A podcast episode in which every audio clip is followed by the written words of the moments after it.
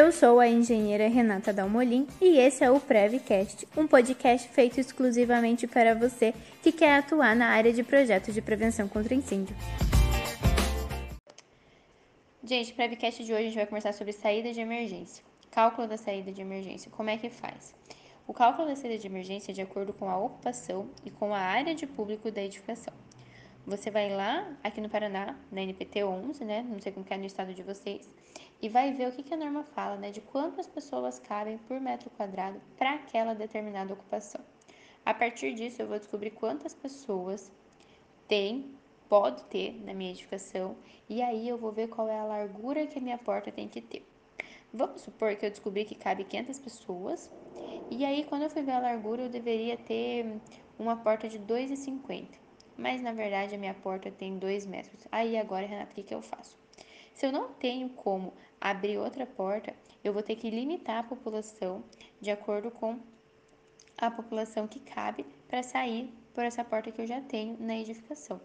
E para isso a gente pode usar layout fixo para conseguir delimitar a população ou colocar uma placa na edificação falando da população e o proprietário assinar um termo que ele sabe que não pode pôr mais que tantas pessoas.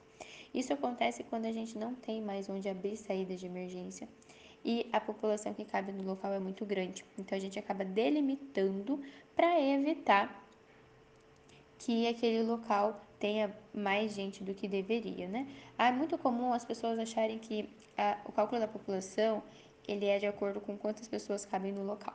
E realmente, ele é. Ele é de acordo com quantas pessoas cabem no local. Mas a ideia desse cálculo é delimitar a população de acordo com quantas pessoas saem com vida e sem pânico da edificação. E aí, para isso, eu preciso ter as saídas de emergência. Então, quando a gente faz o cálculo da população, a gente descobre a população para poder descobrir logo em seguida qual é, como vai ser a saída da minha edificação, como vai ser as saídas de emergência, quantas saídas eu tenho que ter, qual a largura dessas saídas.